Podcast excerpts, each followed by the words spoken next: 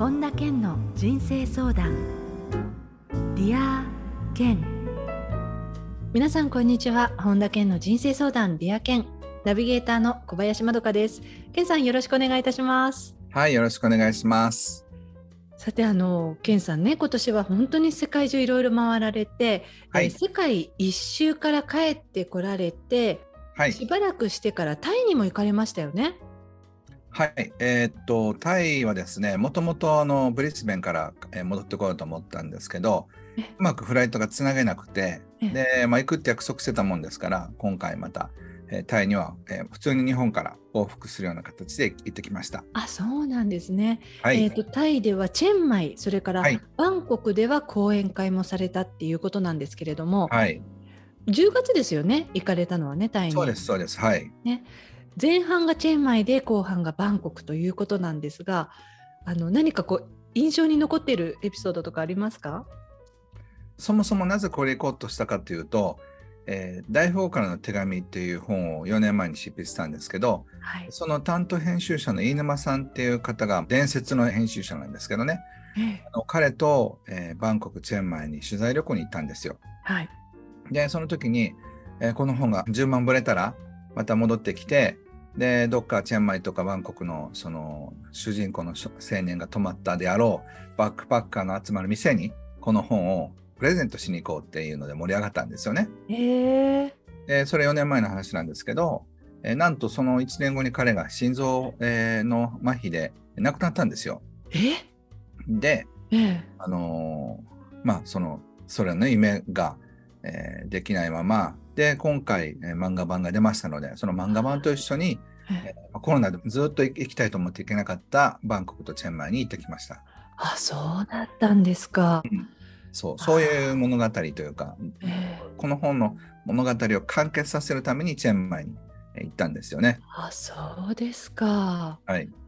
えー、あとその後半のバンコクでは講演会ということでこれはえー、日本の方向けの日本語での講演ということだったんですよね。そうです、そうです。英語向けもやろうかって言ったんですけど、ちょっと時間が間に合わなくて、で、日本語でやったんですけど、えー、これ、ミミさんっていう方が、ジャズシンガーの方なんですけど、彼女が今回ですね、いろいろオーガナイズしてくれまして、えー、そういうあの不思議な形で、えー、この講演会も設定していただいたんですが、これもね、また思い出の、あの、思い出深い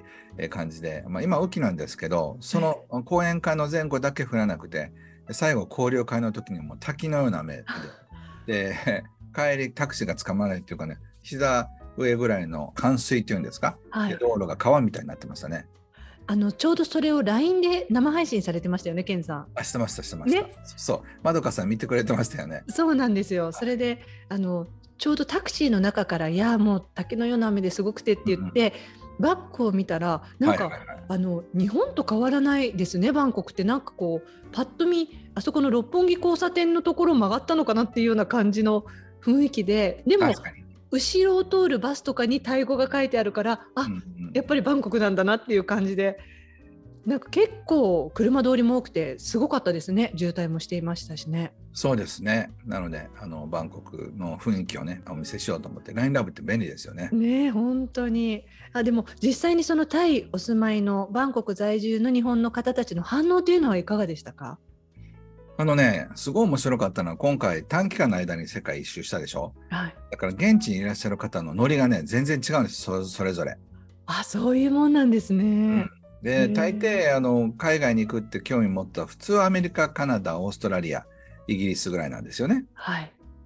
でその後フランスイタリアとかって興味が広がっていくと思うんですがいきなりロシアに行くとかってなかなか普通はあんまりないと思うんですよ。はいはい、なので最初アメリカカナダオーストラリアとかに留学してる人が結構多くて、えー、でその後たどり着いてドイツあるいはなんか流れ流れてバンコクみたいな感じなんですよね。へそういった意味でバンコクに行くっていう人っていうのは意外と欧米から行ってなくてその日本から直接行ってる人の方が多い印象を受けましたね。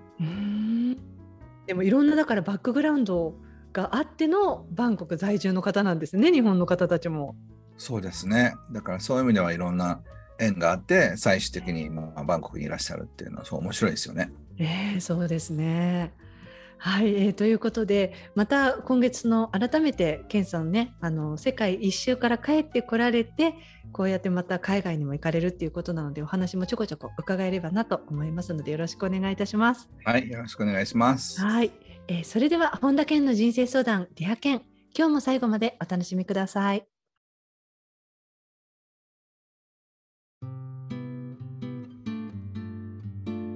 本田健の人生相談ディア健続いては人生相談のコーナーです。このコーナーではリスナーの方からいただいた質問に健さんに立体話法でお答えしていただきます。まずはラジオネーム KKM さん。健さんこんにちは。はいこんにちは。私は今ある程度の収入を得ながら働いていますがまだまだかかる奨学金の返済や将来のことを考えると貯金もなく漠然とした不安があります上京して一人暮らしをしているのでまだ今の仕事は続けていきたいと思っています。生活が不便になるほどの収入ではないのですがお金や保険のこともあまり分かっていないですし今の生活では貯金もできません。この漠然とある将来への不安を減らすには何から考えて動き出すべきなのでしょうか？ということなんですよね。はい、まずねあのお金の問題って2つしかないんですよ。稼ぎが少ないか使うのが多いかってことなんですよね。はい、であのこの KKM さんのことは聞くとなんか堅実に生活してらっしゃる印象があるので、やっぱ稼ぎが少ないってことだと思うんですね。うん、なので、まずその自分の収入をどうやったら増やせるのか、そしてもっと自分のやりたいことに近い仕事でお金をもらうのかっていう方向でまず考える必要があると思います。はい。なので今の自分のね収入よりももっと自分がパワーアップして収入をもらえるような仕事を探すあるいは自分で仕事を作り出していくっていうところに一旦フォーカスを当ててで3年後5年後えー、もっともっとお金をもらえるようになったら、まあ、それだけでですね、その生活の不安というのはだいぶ減るんじゃないでしょうか。ね、この書かれてるこの漠然とある将来の不安っていうのはどのその収入になってもゼロにはならないですよね、ケンさん。そうですね。なのであの自分がやりたいことでお金を稼いでいてそれ稼ぐ力があると思ったら、えー、不安っていうのは、えー、考えなくて済みますよね。うんはい、えー、KKM さんからの質問でした。ありがとうございました。はい、ありがとうございました。続いてラジオネームゆきママさんです。ケンさんこんにちは。こんにちは。今40代ですが、まだまだ人生は長いと感じてしまっています。若い頃はやりたいことが多く、やりたいことはやろう、時間を無駄にしないと思いながら転職をしたり、たくさん旅行をしてきたりしました。振り返ると生き急いでいたように感じます。結婚出産をして落ち着いて特にやりたいこともすぐに思いつかなくなり家事やパート近所付き合いなど毎日同じことの繰り返しになってきてまだ人生の折り返しくらいと考えるとこれから先の人生が何も見えませんこれからの人生の楽しみを見つけるためにまず何からしたらいいのでしょうかと。いうことなんですよね。はい。まあ、例えばね、インターネットサーフィンぐらいから始めるといいんじゃないですか。YouTube とか、えそういったものを見て、すごく面白いなとかね、そういうこう自分の興味関心を引くものを探すっていうのが一番あの手っ取り早い方法じゃないでしょうかね。あそうするとだんだん、あ自分がちょっとまたこれやってみたいなとか、うん、そういうヒントって確かに YouTube って本当にいろんなことを発信してる人たちがいるのでそういう意味では刺激はありますよね。そうそう。だ例えば趣味でもそのアート系？例えばなんか手作りでなんかあのアクセサリーを作りたいっていうふうに思うかもしれないし、えー、なんか登山したりハイキングしたりそういうこう体を動かす系かもしれないし、はい、なんかこう人の心のね動きをいろいろ勉強していく心理系かもしれないし、うん、料理を作ったりかもしれないしもうこの世界には楽しいとか面白いこといっぱいあると思いますよ。だからそれを、僕の感覚では全部やる時間がないからさあどれをやめようかなっていうふうに今考えてて、えー、あのそういう意味ではあの心がねやっぱり疲れてるとなんか楽しいことがなくなっちゃうような感じがするんですけどもう、うん、アートだって料理だってもうその旅行だってもう面白いこといっぱいあるんですよね。うん、でそれをやるためにはお金も必要だしじゃあどうやってお金を稼いでより面白いことを生きるのかやっていくのかってことでそのほとんどの人たちはお金がないからそういうことができないと思ってるんですけど、その世界一周するためにどうやってお金を稼ぐかとか、まあ、そうするともっとお金を稼ぎたいって気持ちも出てきますしね。うん、そうするともうもうますますやりたいことが増えていくと思うんですよ。うん、だから一旦そういう興味っていうか面白そうだなと思ったらあのスタートするんですけど今ねエンジンが止まってるからこう紐でこうボートとかでボロルンボロルンって3回ぐらい引いてようやくエンジンが回っていくような状態なんじゃないでしょうか。でもそういう時も人生ありますよね。ね。ちょっと疲れちゃってんじゃないですかね。うん、うんちょっとずつじゃあまあ気持ちも乗ってそういうふうに健さんおっしゃるようにちょっと自分の興味あるようなそういうちょっと YouTube 見たりとか、まあ、本読んでみたりとかっていうところからちょっとずつっていう感じですかねそうすると、うん、そう思います。はいありがとうございます、えー、ということでゆきママさんでした続いてラジオネームはなさん。健さんこんにちは。こんにちは。えここ1年ほど運が悪いと感じることばかり起きてマイナスな気分になっています。仕事の大事な時に怪我をしてしまったり詐欺に遭ってしまったりなど人生が嫌になることが続きました。自分自身の不注意もあると思いますが自分の運のなさにショックを受けて前向きになることができません運を引き寄せたり明るい気持ちになったりするにはどうしたらいいでしょうか？この運のなさは自分の中に何か原因があるのでしょうか？ということですはい。えー、っと、運のなさというよりは不注意な感じがしますね。例えば、まあ、仕事の大事な時に怪我をしてしまう、うん、まあ、これは偶然そういうことがあるってことはありますけど、やっぱり不注意だとそういうことが起きる可能性が増えますよね。詐欺に遭ってしまったのは不運じゃなくて、これもあの単なる自分の不注意だと思うんですよ。うん、あのなぜかというと、えー、儲けてやろうとかっていうふうに思わなかったら、そもそも何か投資したりなんかするってことはないから、詐欺に遭うことはないんですよね。うん。だからあの一番詐欺師が騙せない人っていうのは儲けてやろうとかお金を増やしたいと思ってない人には騙せないっていう、えー、詐欺師のコメントがありましたけど少しでもお金を儲けてやろうとかねなんとかしてやろうっていうそういう隙があるから、えー、詐欺になってしまうんですよね。だから本の悪さじゃなくてただ単に、えー、それがですね自分の欲だったあるいはそのなんかあの意識が散漫だったから起きてるわけだって運の悪さっていう風な解釈する必要は僕はないと思います。うんなんかねこういうの重なったりするとああって他のことにも気持ちが乗らなくなったりするこういう気持ちってでも分かりますよね。そうですね。だからでもその時にはなんかその時だけ気分を明るくさせて例えばカラオケに行ってくださいって言ってもその次の日には戻ってるわけだからそうですね。それはあんま役に立たないと思うんですよね。はい、それより詐欺に遭ってしまうってことはお金をねなんか楽して儲けようとかっていうそういう考え方を捨てて地道に生きるとかそのちゃんとまっとうに生きていくってことにフォーカスすればそれに対するこう喜びっていうのも増えてくるしあの今全てがそういう意味ではちょっとずつずれてると思います。うん、だから運とは関係ないと思います。うんうん、はい、えー、ということで花さんからの質問でした。どうもありがとうございました。はい、はい、ありがとうございます。えー、続いてラジオネームくるみさんです。けんさんこんにちは。はい、こんにちは。私は義理の両親との上手な付き合い方が分からず悩んでいます。冷たい態度を取られるということではなく、家に遊びに行くたびに使い切れないほどの大量の食材をくれたり、もらっても困る衣服を持ち帰らされたりしています。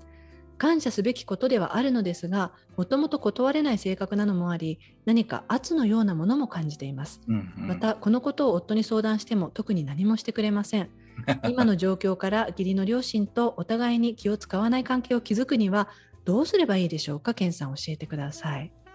はい。ね、邪険にもできないですしね。そうそうだからそれはもうただただそれはねあげたいってあげることでくるみさんとの関係を良くしたいっていう義理の両親の方はねお気持ちなんですよ。うん、だからそれをねこれも使えませんからっていうふうに洋服をね断るのではなくて、ありがとうございますって言って受け取って、使わないのであれば誰かにあげるか、なんかそういう救世軍とかそういういろんな必要な人にもらってもらえるようなところに送ってもいいわけですよね。うん、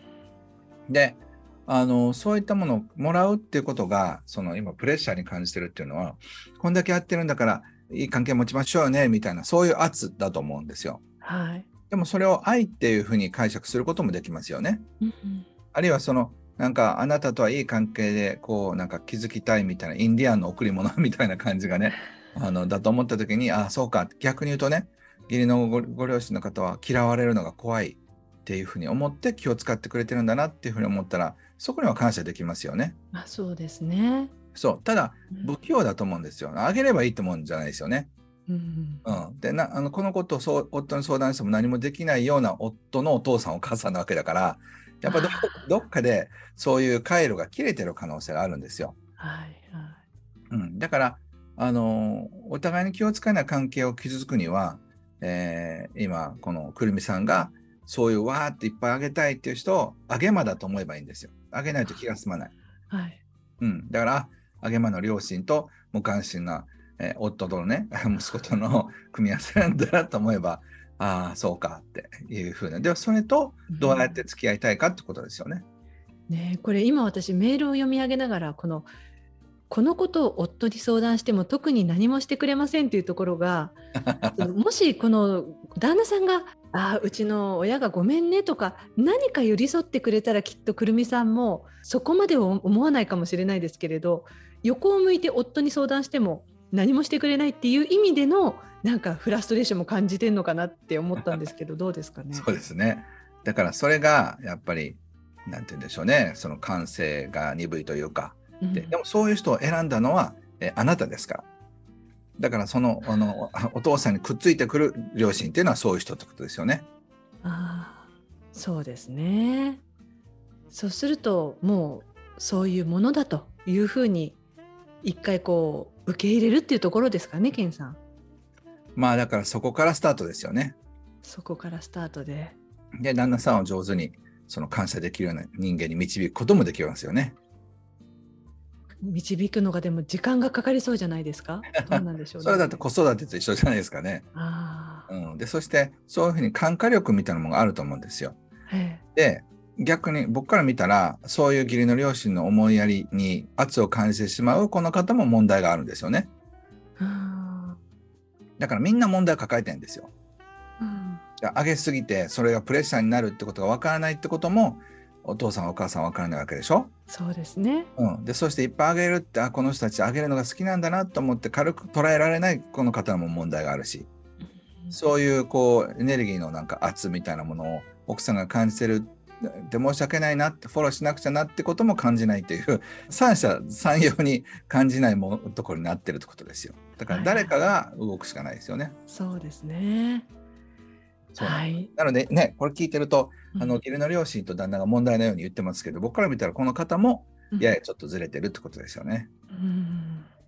でも何かきっかけでちょっと解釈を変えてみたら意外と全然違うように感じられたりっていうこともさっき健さんおっしゃってるように可能性はあるということですもんね。うん、そうそう。僕なら義理のお父さんお母さんに今まで以上に感謝すると思います。こんなにねしていただけるような両親はね、いないと思って、本当感謝してますって言ったら、あげるのは何かっていうと、感謝してもらいたいからあげてるわけで、めっちゃ喜びますよね。そうですね。うん、で、旦那さんには、この間ね、あの、文句みたいに言ったけど、考えてみたらあなたのお父さんとお母さんみたいに素敵な両親っていないよねって、本当にそれを感謝したいと思ってって言ったら、ああ、まあ、みたいになるはずですよ。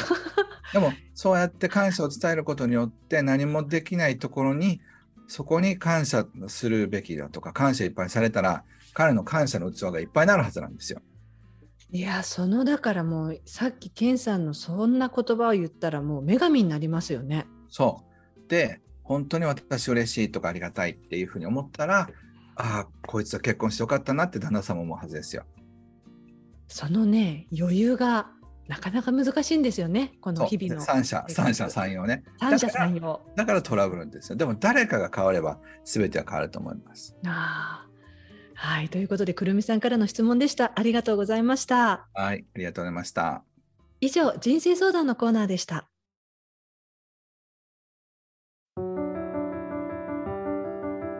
本田健の人生相談。ディア健。続いてはハッピーライブラリーです。皆さんが人生を幸せにより豊かに過ごせるための特別な一冊をご紹介しています。それでは最初の一冊目ご紹介ください。はい。ホテルマンが実践している本当の気遣い高野昇さんという方が書かれた本ですね。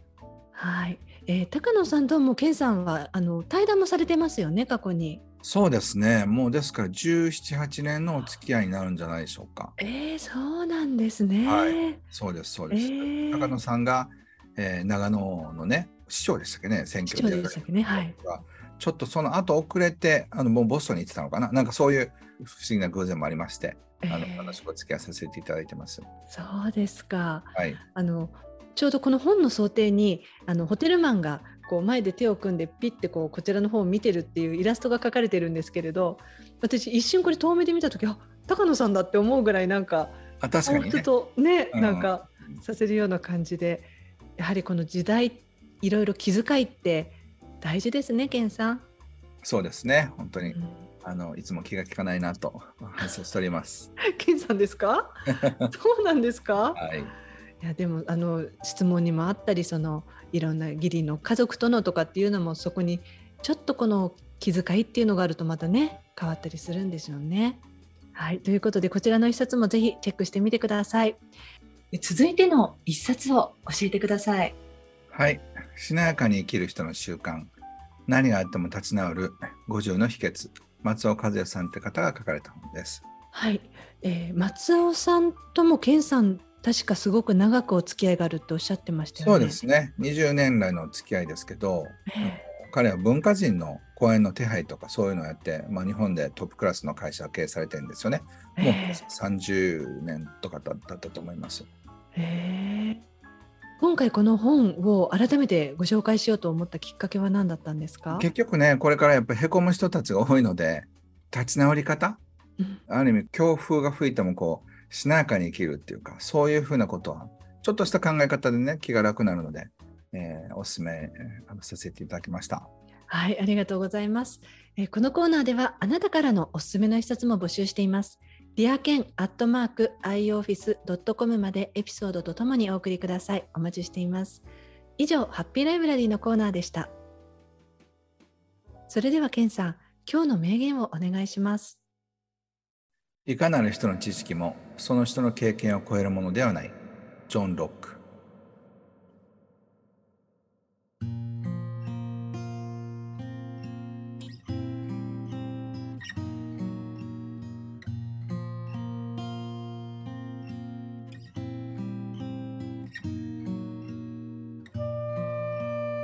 本田健の人生相談ディア健いかがでしたでしょうか？あのオープニングでタイでのね、うん、エピソードも伺ったんですけれども、うん、あのねそのホテルの部屋が水浸しになっちゃってっていうのは何回か前のこの番組の中でもあのほやほやの情報だったので伺ったんですけれども、うんうんうん、何かこのプチエピソードみたいな感じであのありますか？こう思い出に残ってる 本当ねなんか僕こう水難の層があるなっていうの言われたらああ当たってますって占い師の人に言うと思うんですけど、えー、洪水になったりとかね、はい、あのまあ、えー、っていうことが結構多かったんですけどでも今回の僕雨にあんま当たってないんですよ。あタイでですか？自分がレストランにいる時だったり、ホテルに泊まってる時に雨が降ったので、ああ。他のボートに揺られてあの移動させてもらいましたけどその時は降ってなかったんですよね。えー、だからそういう意味では本当ほぼ一滴にも雨に当たってないっていうぐらいあの雨に当たらなかったんですよね。それはじゃあ逆にすごくないですか？だってちょうどタイってねねケンさん行かれた時って雨季だったんですよね。そうそうそうそうじゃあそれはかなり持ってる感じですよねそうなると。本当本当一回しか傘使わなかったから。えー、なんかすごいもっとね僕折りたたみの傘の強力なやつ持ってって 強力使おうと思ったんだけど結局なんか僕が出た時には雨が止んでたから、はいはい、ずっと傘持ち歩いてたんですけどほとんど使わなかったですね。えーじゃあすごくそういう意味ではめちゃめちゃ晴れ男じゃないですか。本当ね今回、ね、水難の層があったのに大丈夫でしたね。えー、じゃあそういう意味ではあのちょっとこう雨が降った後に、うん、あのちょっとここで待ってなきゃいけないみたいなこともあったんですか？あそうそう。だからちょっと待ったりとかしましたけどそこでは雨は降ってなかったから、えー、うん、だから本当ラッキーでしたね考えてみれば。えー。ね面白いですね。また海外に行くと日本って改めて便利だなとかって思うこともいろいろありますよねきっと。そうですね。ただだからその日本ってね便利すぎてやっぱ人をダメにする国だなと思うんですよね。そこまでですか？考えないしもう誰かがそのおもてなしみたいなやってくれるでしょ、うん、だから自分が何が欲しいのかで言うっていう回路っていうか筋肉はねやっぱ弱ってるなと思いますね。あそうですか。うんと思います。なんかね、全部用意されて全部されるから、やっぱこの国だよとよっぽどシャキッとしてないと自分のやりたいことができないなって思いますね。甘やかされちゃってるわけですね、私たち知らず知らずにね。はい。そっか、そうするとやっぱり一回外出て見ないとわからないことですよねそういうことってね。うん、そうですねね、はい、ありがとうございます。さて、今週のここだけの話では、え自分に合ったパートナーの見つけ方をテーマに、ケンさんに伺おうと思いますので、えポッドキャストでぜひお聞きになってみてください。えー、さて、本田健オンラインサロンでは、毎月980円で、サロンメンバーのみが視聴できる健さんのオンラインセミナーや、特別ゲストとの対談など、いろいろなコンテンツを配信しています。毎月100円で600回以上のこのディアケンのバックナンバーが聞き放題のディアケンプレミアムがポッドキャストで好評配信中です。ボイシーでは毎朝無料配信中の本田健の1分間コーチング、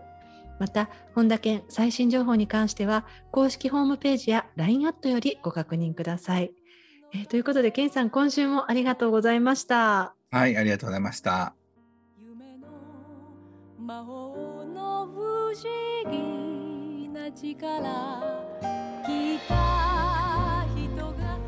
ここで本田健セミナーに関するお知らせです。12月17日土曜日。人生の目的を見つけて最高の人生を生きるが開催されます。詳しくは本田健公式ホームページよりご確認ください。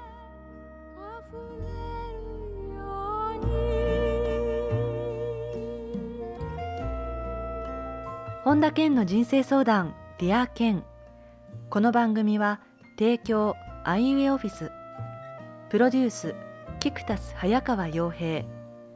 制作ワルツ高知博桐原哲人。ナビゲーター小林まどかでお送りしました。